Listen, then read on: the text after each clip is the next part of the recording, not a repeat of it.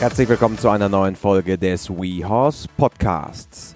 Ihr wisst es alle, Weihnachten steht vor der Tür und falls ihr noch keine Ideen habt, was ihr euren Liebsten gerne schenken möchtet, wir hätten da eine Idee. Nämlich die exklusive WeHorse Geschenkkarte als Gutschein für unsere Seite. Weitere Informationen dazu findet ihr unter www.wehorse.com. Im heutigen Podcast freue ich mich auf Dr. Veronika Klein. Sie ist Tiermedizinerin, betreibt den Podcast Kernkompetenz Pferd und natürlicherweise dreht sich das Thema um die Pferdegesundheit. Viel Spaß!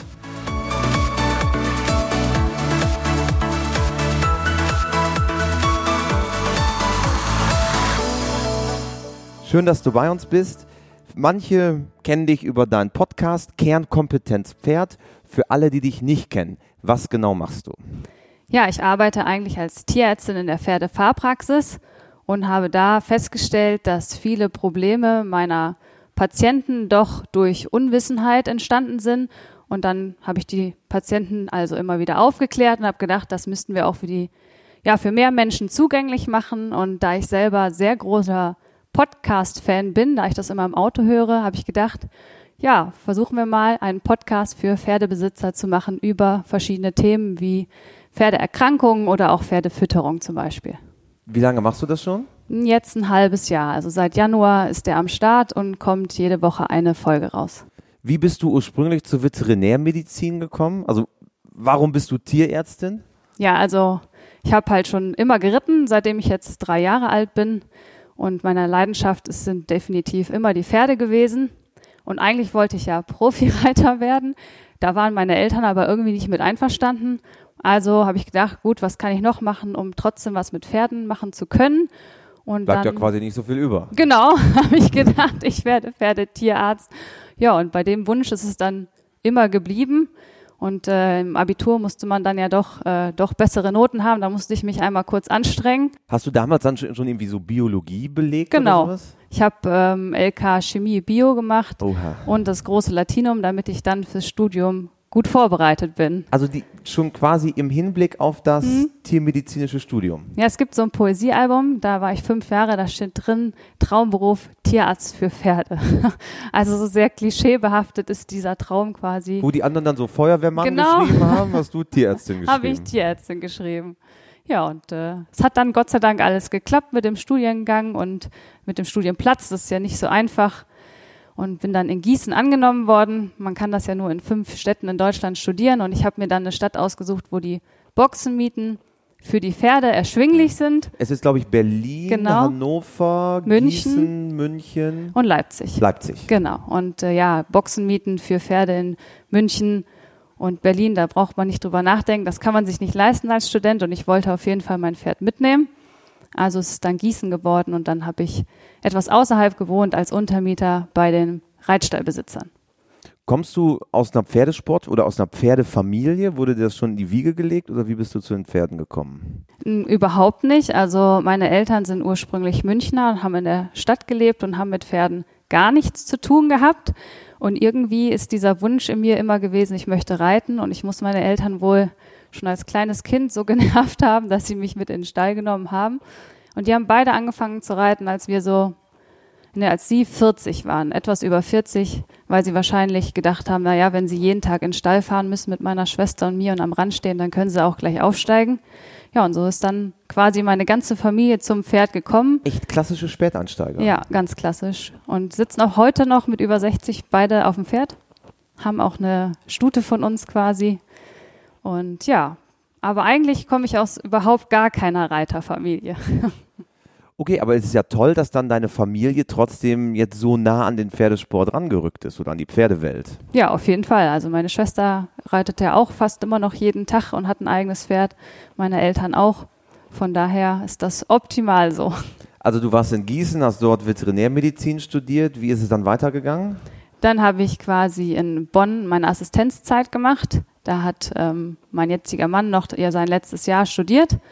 Also habe ich dann in Bonn gearbeitet ein Jahr und als ich, äh, als er fertig war, haben wir dann gewechselt nach Leipzig und da habe ich dann meine Doktorarbeit geschrieben und dann ist äh, mein Mann beruflich versetzt worden und dann bin ich aus der Uni, da wo ich die Doktorarbeit beendet habe, dann in die Pferdefahrpraxis übergegangen. Der Liebe wegen hinterher. Und genau. Dann, und du bist heute, also Fahrpraxis, bist äh, unterwegs in den verschiedenen Stellen im Umkreis. Wo genau sitzt du? Also ich arbeite in Büren, das liegt in der Nähe von Paderborn, das sagt. Also in Nordrhein-Westfalen. Genau, in Nordrhein-Westfalen. Und ja, wir haben so einen Umkreis von 100 Kilometer, würde ich mal sagen, vielleicht ein bisschen mehr, ein bisschen weniger manchmal und fahren dann quasi von Reitstall zu Reitstall und betreuen da die Pferde. Und von der Lahmheit über Kolik bis zum Husten. Genau, also die ganz normalen Standardsachen, wie ein Haustierarzt macht, wie es vom Impfen und Husten. Aber wir haben jetzt auch ein Bronchoskop, also wir können auch Atemwegsprobleme und wir haben digitales Röntgen aber so alles, was am Tag anfällt, das können wir draußen betreuen. Und Podcast, du hast es gerade gesagt, seit einem halben Jahr bist du mit deinem Podcast online. Worum geht es bei Kernkompetenz Pferd?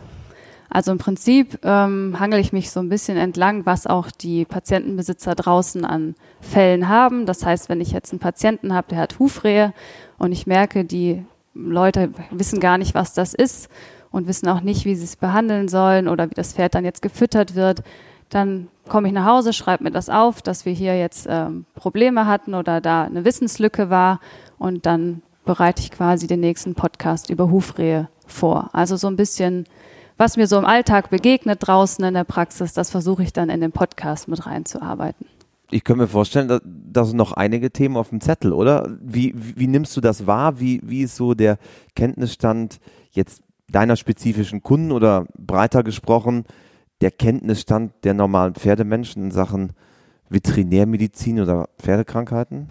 Also ich würde sagen, Themen gibt es noch unendlich. ähm, es ist sehr, sehr unterschiedlich. Also teilweise habe ich sehr gut informierte Pferdebesitzer, ähm, auch gerade wenn man so ins Internet guckt, äh, worüber die teilweise dann in den Gruppen und Foren sich unterhalten, dann sind die wirklich bis ins letzte Detail informiert. Wenn ich aber dann eher draußen in den Reitstellen stehe und dann ist wirklich der Einzelmensch betroffen, dann muss man sagen, wenn das eigene Pferd dieses, diese Thematik noch nicht hatte oder die Krankheit, ähm, wissen die Leute meistens gar nichts darüber. Also als Beispiel zum Beispiel die Wurmkuren. Wenn man dann fragt, gegen was entwurmt, entwurmen wir denn überhaupt, weil es mich das auch mal so interessiert hat, wo stehen die einzelnen Leute. Also du fragst die dann so ein bisschen. Genau, auch, ich frage dann auch, um was so die sich wünschen. Und einige konnten mir dann genau die fünf Parasiten aufzählen, die im Darm vorkommen und wie ich die nachweisen kann und was verschiedene Sorten an ja, Wirkstoffen es gibt. Und andere sagen, ja gut, Würmer halt. Also die haben sich damit halt nicht beschäftigt und verlassen sich darauf, dass der Tierarzt ihnen halt die passende Wurmkur gibt, was genauso in Ordnung ist. Aber da sind wirklich die, die Unterschiede sehr, sehr, sehr groß. Die machen es quasi, weil man es immer schon gemacht hat. Ja, genau. Und also es ist der Austausch mit deinen, ich nenne es jetzt mal Klienten in Anführungsstrichen. Was sind so die Dinge, die dir da im täglichen begegnen? Also natürlich zum einen, zum einen die Erkrankungen, die jetzt gerade aktuell sind oder die Themen, die gerade aktuell sind für deren Patienten. Aber ich werde auch häufig ähm, zu Trainingssachen gefragt, da ich auch noch die Chiropraktik und die Physiotherapie gemacht habe. Ähm, ja, kommen dann auch Fragen, wie soll ich mein junges Pferd anreiten oder wie häufig soll ich trainieren? Ähm, überfordere ich mein Pferd oder unterfordere ich mein Pferd? Aber dann auch halt spezifisch zu den einzelnen Erkrankungen. Also du bist Veterinär-Chiropraktikerin, du bist Pferdephysiotherapeutin und Veterinär-Akupunktur ist auch einer deiner Schwerpunkte. Du bist selber auch sehr breit aufgestellt. Ja, genau. Also mich hat natürlich dadurch, dass ich selber Reiter bin, ähm, interessiert es mich natürlich immer, wie ich das Training mit meinem Pferd auch optimieren kann.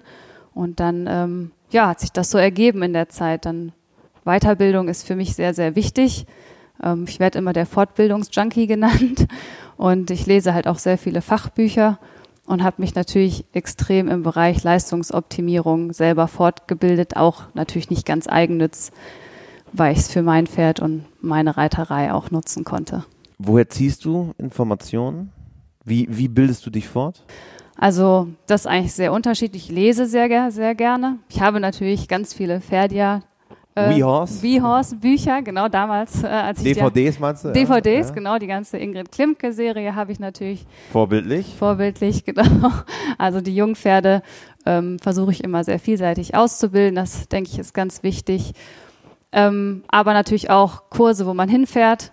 Also, dass man einfach mal einen Dressurkurs, einen Springkurs, regelmäßig Geländetraining macht und natürlich auch im Internet wenn man dann Kurse belegen kann. Auch das nutze ich. Also alle Tools, die einem in der heutigen Zeit zur Verfügung stehen, versuche ich auch zu nutzen. Ich habe das Gefühl, dass auch gerade im Internet deutlich mehr Webinare angeboten werden und so weiter. Wo konkret gehst du dahin? Also jetzt zur Online-Fortbildung? Also die Online-Fortbildungen, die ich jetzt persönlich schon belegt habe, werden auch viel von ähm, ja, teilweise von den Pharmafirmen mit angeboten, wenn die ein neues Medikament haben. Gibt es äh, ja, Webinare, die umsonst sind für die Tierärzte. Und dann gibt es natürlich auch Lernplattformen, wie jetzt eure Plattform für die Reiter, gibt es die auch für Tierärzte. Das heißt, da meldet man sich an, hat dann so ein Jahresmitglied ähm, und kann da dann sich einloggen und dort sind dann verschiedene Webinare, die man sich halt anschauen kann. Also im Speziellen ist das zum Beispiel Wettwebinar, heißt das, das für die Tierärzte. Im Prinzip das gleiche wie bei Video euch. gestützt genau. wie bei uns. Mhm, genau. Okay, und da gibt es dann spezielle Themengebiete, wo du sagst, da kenne ich mich noch nicht so aus, da will ich mich jetzt noch fortbilden und dann guckt man sich das quasi an. Genau, da gibt es dann ein Webinar über Augenerkrankungen bei Pferden oder Reisekrankheiten Hund und Katze. Und dann Ach so, also nicht nur Pferde? Nicht nur also Pferde. Du, bist jetzt nicht nur pferdespezifisch unterwegs? Also ich persönlich ja. bin nur pferdespezifisch unterwegs, ja. aber die Plattform bietet auch alle anderen. Okay. Also ich ähm, sage mal, ich behandle alles, was über 200 Kilo hat, weil alle anderen Tierarten, da habe ich. Also bei Mini-Shetty geht's los. Ja, genau. Also Hunde, Katzen und andere Tiere, das ist jetzt, da, die behandle ich gar nicht. Du hast ja eigentlich dann auch alle Pferderassen bei dir in der Praxis, oder? Also du, du behandelst jetzt nicht nur das Sportpferd, den, den äh, Westfalen, den Warmblüter, sondern ist quer durch die Bank. Genau, ich würde sogar sagen, dass das nicht die Mehrheit ist. Also ich würde sagen eher die Ponys und ähm, ja, Tinker und Paints und Quarters und Friesen. Also da haben wir sehr, sehr gemischtes Klientel. Also der, der Warmblüter Klar ist das einer, den wir auch häufig behandeln, aber nicht der einzige, nein. Ich selber bin natürlich Kunde bei Tierärzten, kenne mich selber, ehrlicherweise muss man sagen, kaum aus. Aber wenn ich jetzt lese Veterinär Chiropraktik, was genau ist Chiropraktik? Ja, also vom Prinzip möchte man, dass die Gelenkbeweglichkeit, auch besonders der Wirbelsäule, halt gut funktioniert. Ähm, ja, der, man würde es wahrscheinlich so sagen, draußen wird häufig gesagt, dass der Wirbel wäre ausgerenkt und wir würden dann natürlich den Wirbel wieder einrenken. Das hören wir natürlich sehr, sehr ungern, weil das natürlich nie der Fall ist, sondern eine Wirbelblockade führt dazu, dass sich ähm, die Wirbelsäule nicht optimal bewegen kann und dadurch kommt es dann natürlich zu, naja, das Pferd hält sich fest, verwirft sich im Genick, fängt an zu stolpern. Aufgrund von Schmerz zum Teil und zum von Teil. fehlender Koordination. Genau, einmal zum Schmerz und einmal auch, da die Beweglichkeit einfach nicht gegeben ist, können sie die Bewegung nicht ausführen optimal. Ja, und die Chiropraktik versucht dann, die Mobilität wieder herzustellen und somit die Leistung, dass das Pferd erbringen kann, gerade beim Reiten, zu optimieren. Landläufig nennt man das auch manchmal die Knochenbrecher, oder? Ja, genau, das hören wir natürlich auch nicht so gern. ja gar nicht so das trifft. Genau, gerade die Chiropraktik arbeitet ja über kurze Hebel. Das heißt, ich stehe auf so einem großen schwarzen Block, stehe dann über dem Pferd und taste jedes einzelne Wirbelgelenk durch. Und wenn ich eine Blockade spüre, dann würde ich so einen kleinen Impuls eingeben. Sieht sehr unspektakulär aus, muss man sagen. Von außen würde man vielleicht sogar denken, ich mache eigentlich gar nichts, aber es ist wirklich ein kleiner, kurzer, kräftiger Stoß an das Gelenk ran. Und ähm, ja, die anderen Methoden, es gibt da ja mehrere, die das gleiche Ziel am, am Ende haben, die Gelenkblockaden zu lösen, arbeiten eher über die lange Hebel. Das heißt, die ziehen dann halt am Bein und versuchen oder würden dadurch die Blockade im Rücken lösen. Aber die Chiropraktik arbeitet mit kurzen Hebel, also da ist jetzt nicht mit vorne ziehen, hinten ziehen und großer Krafteinwirkung. Obwohl es gab ja mal Tamme Hanken, der ja äh, im Fernsehen durchaus Reichweiten erzielt hat, der sehr, sehr bekannt war. da hat man immer das Gefühl gehabt, möglichst kräftig ziehen. Genau, das macht der Veterinär-Chiropraktiker nicht. also ihr seid wirklich eher so die Feinmechaniker. Genau, es ist einfach eine andere Art, die Blockaden zu lösen. Und im, im Vergleich dazu, was ist dann Pferdephysiotherapie? Also die Physiotherapie beschäftigt sich eher mit den Weichteilen, also zum Beispiel der Muskulatur. Das heißt, das wären dann Massagegriffe, Faszien lösen. Also das ist einfach nicht die Blockade an den Knochen, die gelöst wird oder an den Gelenken, sondern dann würde ich die Muskulatur bearbeiten, um die zu lockern. Zu lockern und auch zu stimulieren und trainieren? Ja, auch die Lockerung. eher die Lockerung oder auch die Durchblutung zu fördern. Trainieren eher nicht. Also das, was bei Menschen vielleicht der Masseur ist. Genau. Also das würde natürlich der Physiotherapeut jetzt niemals, für Menschen nicht niemals sagen. genau, das nennt man dann manuelle Therapie. Aber ja, wie beim Menschen, wenn man zur Physiotherapie geht, wo man dann ja auch massiert wird, um die Muskeln zu lockern. Mhm. Und wie ist die Ausbildung dort? Also wie, wie, wie wird man Pferdephysiotherapeut? Also der Begriff ist ja nicht geschützt in Deutschland. Das heißt, äh, so kann man sich natürlich einfach nennen. Ähm, ich im Speziellen habe jetzt bei der DIPO den zweijährigen Kurs gemacht. Das ist das äh, Deutsche Institut für Pferdeosteopathie. Pferdeosteopathie im nordrhein-westfälischen Dülmen. Genau, ja. Und äh, die haben so einen Kurs, da fährt man dann einmal im Monat für einen Wochenendkurs hin über zwei Jahre muss dann verschiedene Prüfungen ablegen im praktischen und im theoretischen Teil und ähm, lernt dann pro, ja, pro Wochenende die manuelle Therapie, Neurologie und hat dann die Abschlussprüfung am Ende. Aber dafür muss ich kein Veterinär vorher sein. Da kann man auch als Normalsterblicher. Genau, das könntest du auch machen. Könnte ich auch. Ich glaube, also bei sowas glaube ich, da habe ich zwei linke Hände. Aber ich würde es mir bestimmt mal anhören, weil es ist ja ein mega interessantes Thema, was einfach ja auch jeden betrifft, der ja. mit Pferden zu tun hat. Genau, also es darf im Prinzip jeder machen, der da Lust zu hat und Interesse dran hat, ist für die natürlich dann etwas mehr Lernaufwand, gerade die Anatomie, weil sie kein Vorwissen mitbringen. Aber es ist offen für alle. Und man lernt ja auch was für seinen täglichen Umgang mit dem Pferd. Definitiv. Man lernt da auch ja, Longieren ist auch noch ein Thema und Lösungsarbeit. Also auch um das Thema Training herum wird da einem wirklich viel beigebracht. Ist das etwas, was du auch dann im täglichen anwendest, diese, diese Fertigkeiten, die du dort erlernt hast? Oder ist das eher so ein Interessensgebiet von dir? Also ich würde sagen, man sucht sich immer das aus den verschiedenen Bereichen raus, was für einen funktioniert und dann ja, ist es doch so ein Portfolio, was man anwendet am Patienten. Und ähm, was ich doch gerne mache, ist, dass ich so physiotherapeutische Griffe den Pferdebesitzern mitgebe. Das heißt, man kennt das ja bei Menschen. Ich gehe jetzt nicht zur Physiotherapie, wenn ich Rückenschmerzen habe und nach einer Behandlung ist alles gut. So läuft es ja meistens nicht. Auch der Mensch. Leider nicht. Ja, muss natürlich Krankengymnastik, Reha, weitere Massagen und ja, selber zu Hause auch einfach die Übungen durchführen, sonst kommen die Rückenschmerzen wieder. Das ist beim Pferd ja nicht anderes. Ich kann nicht kommen, Hand auflegen und zack, ist alles weg. Es wäre natürlich schön, aber es funktioniert beim Pferd nicht.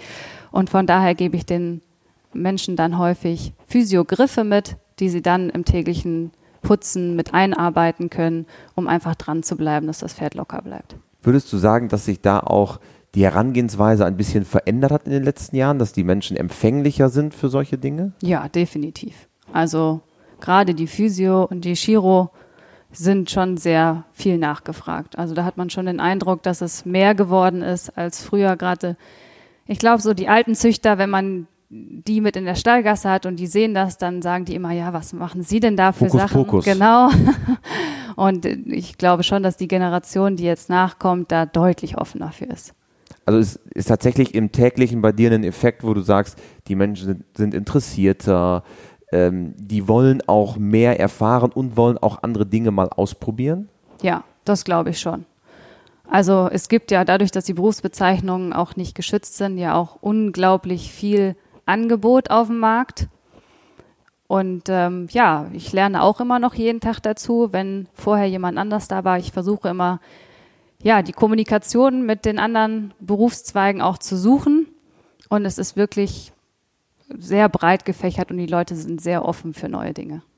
Unterhältst du dich dann auch mal mit einem Katzenphysiotherapeut oder mit jemandem, der im Bereich Hunde unterwegs ist? Oder bleibt man eigentlich eher so in seinem Pferdebereich? Man bleibt eher im Pferdebereich. Meine Mama sagte immer, wenn ich andere Menschen kennenlernen möchte, müsste ich ja mal was anderes machen als Pferde. Und da ich das meistens nicht tue, kenne ich jetzt auch nicht so viele, die im Bereich Hunde und Gut aus dem Studium wahrscheinlich, die sind auch in verschiedene die sind in Bereiche verschiedene gegangen. Bereiche gegangen, das ist schon richtig, aber da muss ich sagen, so viel Kontakt hat man auch nicht mehr mit den ganzen Studienkollegen. Und meistens sind es dann doch Studentenreiter, mit denen ich aus der So Zeit. wie wir beide, wir Genau. sind auch, äh, vielleicht zur Erklärung, alte Studentenreiterfreunde, haben da schon einige Schlachten geschlagen. Und ich kann mich noch erinnern, dass es bei den großen Veterinärstandorten, die wir eben ja gesagt haben, diese fünf Standorte in Deutschland, da ist schon eine große Anzahl von Pferdetierärzten daraus hervorgegangen. Ja, das, ähm, und mit denen habe ich noch sehr viel Kontakt, aber da sind wir natürlich wieder nur bei Pferdemenschen. Was ich ja auch sehr interessant finde, du bist oder du hast promoviert im Bereich Veterinärpathologie. ja, das musst genau. du jetzt mal erklären. Also ich habe ja mein erstes Jahr ähm, als Assistent in Bonn verbracht, in einer sehr großen Pferdeklinik. Da haben wir Kolika operiert, das heißt, wir haben nachts gearbeitet und das nicht zu knapp. Und wenn man mal frei hat, hat Also man ganz akute Fälle dann. Ja, genau. Also da haben wir wirklich nachts um elf, zwölf, manchmal auch erst um drei sind wir im OP gestanden. Und wenn man dann mal frei hatte, hat man geschlafen oder war reiten. Aber für die Doktorarbeit war halt nicht so viel Zeit. Und nach so einem Jahr habe ich dann gedacht, gut, das parallel zur Pferdeklinik eine Doktorarbeit zu schreiben, stellt sich wohl doch etwas schwieriger heraus, als ich es mir so vorgestellt habe. Und dann ähm, wollte ich aber natürlich trotzdem auf jeden Fall etwas über Pferde schreiben.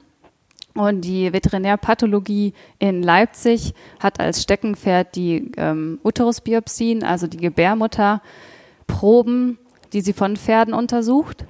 Und deswegen konnte ich da in dem Bereich eine, ein Thema bekommen.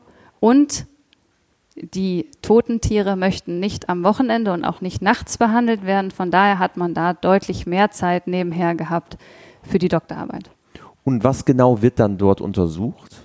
Also wenn jetzt zum Beispiel eine Stute dreimal besamt worden ist und nicht tragend ist, dann möchte man ja gern wissen, woran es liegt. Und dann wird quasi aus der Gebärmutter eine Probe genommen und die kann man sich dann im Labor unter dem Mikroskop angucken. Und da gibt es natürlich unterschiedliche Krankheiten der Gebärmutter, sei es eine entzündliche, also eine eitrige Gebärmutterentzündung oder eine degenerative, degenerative Veränderung. Und je nachdem kann man das Pferd behandeln oder die Trächtigkeit wird sehr unwahrscheinlich aufgrund von ja, degenerativen Veränderungen, die nicht wieder rückgängig gemacht werden können. Und diese Befunde, wie gesagt, darüber habe ich dann meine Doktorarbeit geschrieben. Im Speziellen über eine Rosseunterdrückung bei Stuten. Eine Rosseunterdrückung. Genau, also gerade bei Sportstuten, die ja sehr stark rossen, das kann ja manchmal ein bisschen schwierig sein, reiterlich, wenn die dann stehen bleiben und auskeilen und quietschen. Und dann war ja das Hormon, was Die die, Hormone, die dann verrückt spielen. Genau. Und dann gibt's Hormone, die man füttern kann. Die waren, sind aber dopingrelevant. Und dann haben einige Leute ähm, kleine Glasbälle in die Gebärmutter eingegeben bei den Stuten und dadurch hat, ist die Rosse unterdrückt worden. Ach, wirklich? Glasbälle? Ja, oder Plastikbälle. Ja. Wie, wie, wie kommt das dann zustande? Das wusste man oder das weiß man halt nicht. Es wurde vermutet, entweder sie lösen eine Entzündung aus oder sie täuschen eine Scheinträchtigkeit vor oder es ist ein Placebo-Effekt bei den äh, Reitern. Ähm, ja, und unter der Fragestellung habe ich dann quasi die Gebärmutterproben bekommen von Stuten, die diese Bälle ähm, eingelegt hatten und welche, die keine äh, Bällchen hatten und habe dann die Proben miteinander verglichen. Aber leider konnte ich auch nicht herausfinden, woran es liegt. Also Ergebnis war, dass es kein Ergebnis gibt. Ja, In Anführungsstrichen. in Anführungsstrichen, genau. Okay, und damit hast du dann quasi deinen Doktortitel erlangt und jetzt bist du als, als Fahrpraxis-Mitarbeiterin quasi im täglichen unterwegs und wendest das an, was du alles gelernt hast. Genau. Dazu bist du aber auch Dozentin, also Podcast, dann hast du den, ähm, hast, bist du natürlich Veterinärmedizinerin, aber auch seit neuestem Dozentin. Was genau machst du dort? Ja, ich bin angesprochen worden von der IST ähm, Fernuniversität. Die bieten einen dualen Studiengang an für Berater für Pferdefütterung und die haben noch einen zweiten für Pferdemanagement. Und da haben sie quasi einen Tierarzt gesucht, der die Online-Vorlesungen macht und die Skripte überarbeitet. Und ja, jetzt habe ich erstmal den ersten Block gemacht über Anatomie und Physiologie, also im Speziellen der Verdauungsphysiologie. Habe dann Vorlesungen zusammengestellt und durfte die jetzt im Filmstudio aufnehmen für die Studenten dann von dem IST. Ach, okay, ist also quasi komplett online. Du hast quasi vor einer blauen oder grünen Wand das Ganze präsentiert. Grün war sie, ja. Grün. genau, also da war quasi außer mir im Filmstudio keiner anwesend und der Kameramann. Und dann habe ich das jetzt eingesprochen und der nächste Studiengang beginnt im Oktober.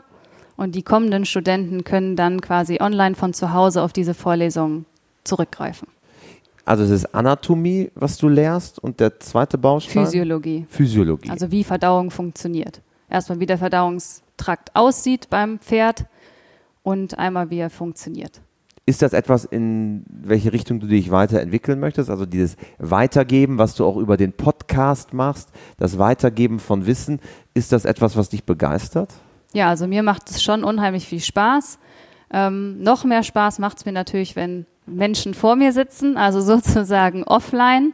Ähm, habe ich dieses Jahr auch viele Seminare gegeben und gerade so in der Kommunikation dann direkt, das macht mir schon sehr viel Freude. Und das Schöne daran ist, man kommt mal zu den Pferdebesitzern nicht, weil das Pferd ein Problem hat, sondern man kann mit ihnen was gemeinsam erarbeiten, ist also einfach auch nochmal ein anderes Begegnen an so einem Wochenende. Sonst kommt man ja immer nur, wenn was Doofes passiert ist. Was ja eigentlich auch schön ist, dass man die Pferdebesitzer dann trifft, wenn, wenn nichts passiert ist und sie wollen auch gleichzeitig lernen. Das ist ja eigentlich eine Idealkonstellation für dich, weil du dein Wissen weitergeben kannst und die idealerweise auch, ja, ich will nicht sagen vorbeugen können, aber zumindest präventiv auch was machen können. Ja, ich glaube schon, dass das auch vorbeugend, ähm, wie du sagst, auch wirklich funktioniert. Also vorbeugen ist immer besser als heilen. Und es ist wirklich so, dass die meisten Probleme haltungsbedingt, ernährungsbedingt oder menschenbedingt halt leider passieren. Was sind für dich so die drei Top-Probleme? Ja, sicherlich Atemwege, auch natürlich durch die Haltung teilweise bedingt. Was sind dann so die Effekte? Also was sind die Krankheitsbilder? Also meistens haben sie dann halt Husten und Atemnot. Ne? Die haben dann auch eine Leistungsinsuffizienz, die, die Pferde. Leistungsinsuffizienz heißt keine hundertprozentige Leistung. Genau, ne, dass es einfach dann nach zehn Minuten den Pferden die Puste ausgeht. Und ähm, klar, Lahmheiten ist ein sehr großes Thema, aber Atemwegserkrankungen sind so auf Platz zwei, warum Pferde nicht mehr als Reitpferde genutzt werden können. Ach wirklich? Ja. Und das ist ja sehr stark haltungsbedingt. Ja, also in Australien zum Beispiel, wo die Pferde ja nicht in Boxen leben, haben die diese Erkrankung gar nicht. Also die haben keine chronischen Atemwegsprobleme.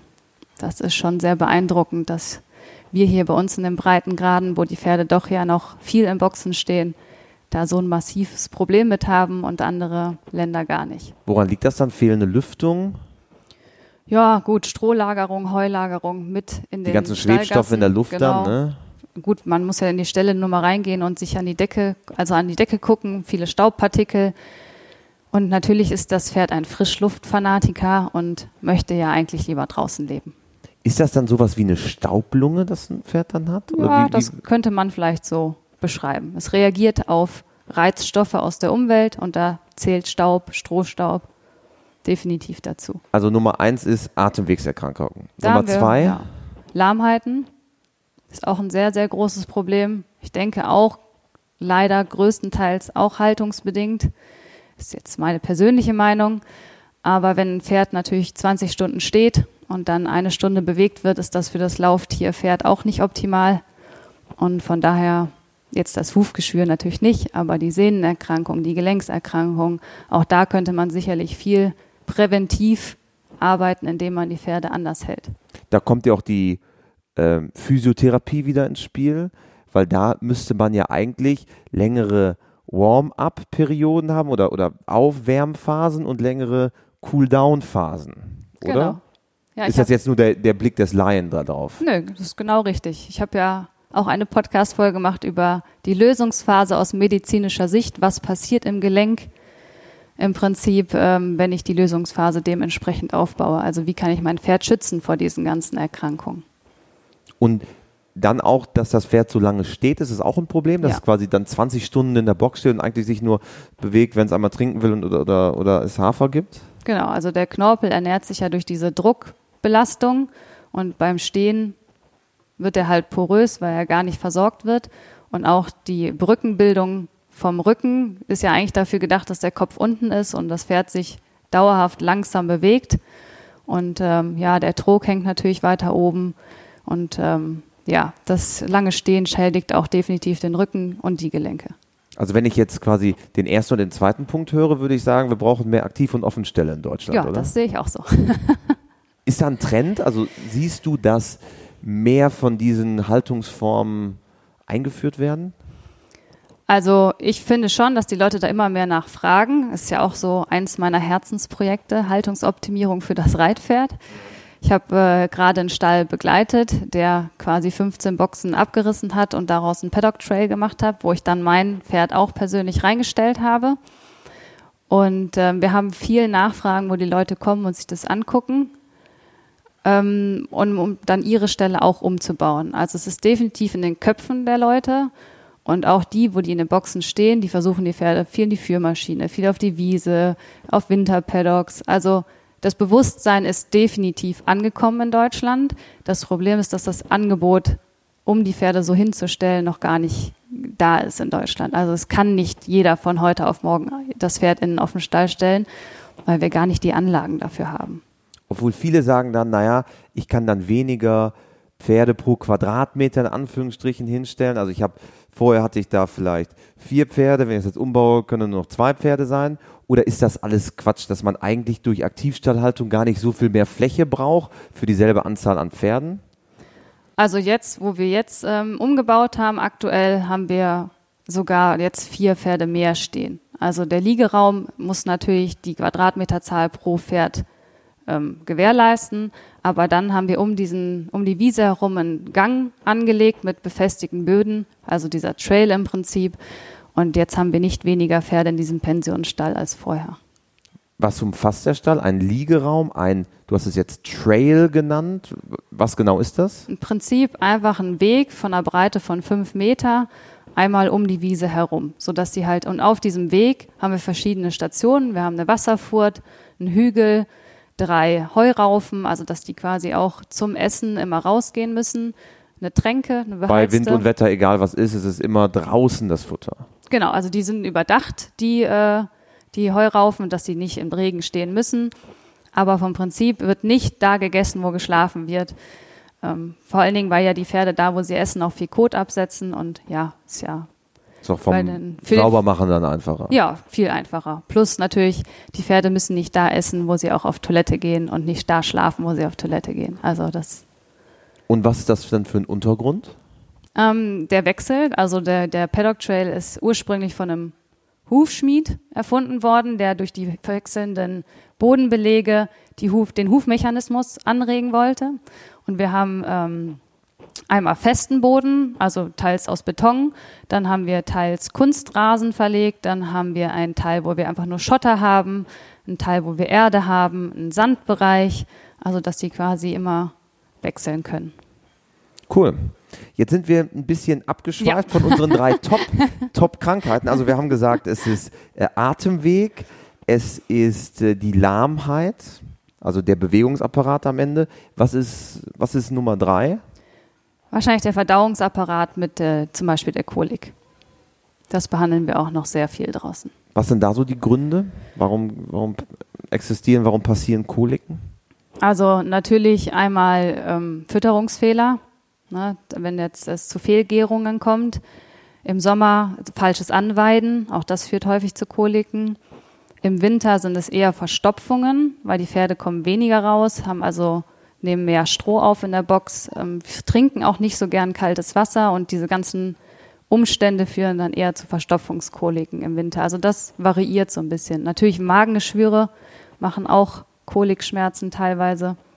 Das ist sehr unterschiedlich. Obwohl Magengeschwüre ja auch in der Regel haltungsbedingt sind, sagt man ja. Genau. Also Haltung, Stress, das sind so die Faktoren. Fütterungsfehler. Ne? Wenn man nur einmal am Tag viel Kraftfutter füttert, statt viele kleine Portionen, ist der Magen vom Pferd überfordert und das fördert oder schont zumindest nicht den Magen. Man sieht ja manche Pferdehalter, die dann ihren Pferden eine Banane geben. Der Apfel ist natürlich so der Klassiker in Deutschland. Jeder, der Simone Blum auf Instagram folgt, weiß, dass DSP Alice immer Mangos bekommt beispielsweise. Sind solche Früchte eigentlich für Pferde gemacht? Weil du sagtest gerade, diese Gärprozesse, das ist ein Problem, da kommt es zu Koliken. Da muss man ja eigentlich genau aufpassen, was man füttert. Ja, ich denke, die Dosis macht das Gift.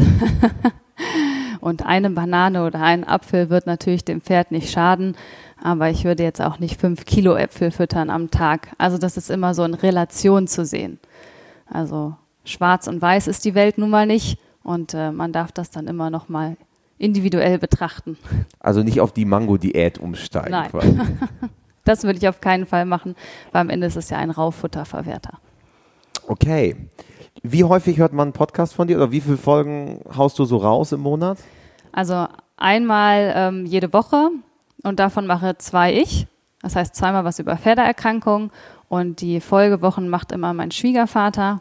Der war Berufsschullehrer für Pferdewirte im Fach Pferdefütterung und dann wechseln wir uns immer ab. Eine Folge Pferdefütterung, eine Folge Pferdekrankheiten, also im Wochenrhythmus, also insgesamt vier im Monat. Also die volle Kernkompetenz Pferd genau. geballt bei dir im Podcast. Das versuchen wir zumindest zu vermitteln, genau. Den Podcast gibt es auf Google Play. Ja, iTunes. iTunes. Und direkt über meine Internetseite. Das ist kernkompetenz-pferd.de. Genau. Also alle mal eingeben. Ein Podcast rund um das Thema äh, Tiermedizin und äh, Pferdeheilkunde, Veterinärmedizin. Ich glaube, eine ganz großartige Sache. Und am Ende eines jeden WeHorse Podcasts haben wir die vier klassischen Podcast-Fragen, die ich natürlicherweise auch dir gerne stellen möchte. Und Frage Nummer eins ist, hast du ein Motto, nach dem du lebst? Ja, das habe ich wirklich. Und zwar, das Leben beginnt außerhalb der Komfortzone. Und ich möchte halt viele Dinge machen, an die ich mich erinnere. Sehr gut. Dann Nummer zwei. Gibt es einen Menschen oder eine Persönlichkeit, die dich besonders geprägt hat? Also wenn ich jetzt ähm, eine Person im Einzelnen nennen muss, dann würde ich auf jeden Fall sagen, zum einen meine Eltern, die das ja auch alles mit mir mitgemacht haben. Und von meinem Vater habe ich definitiv gelernt, sehr ehrgeizig und sehr diszipliniert zu sein.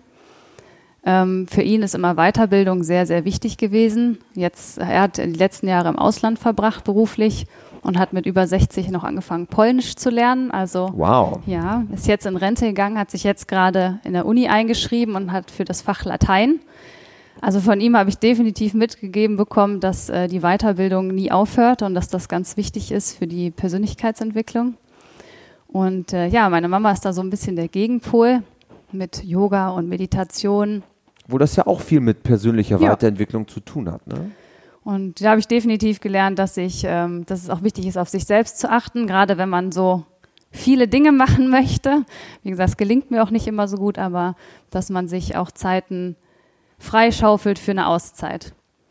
Aber ich glaube, was mich mehr geprägt hat, ist eher, dass ich, ja, ich bin ja sehr, sehr oft umgezogen. Ich glaube, so Pi mal Daumen zehnmal jetzt schon in meinem Leben.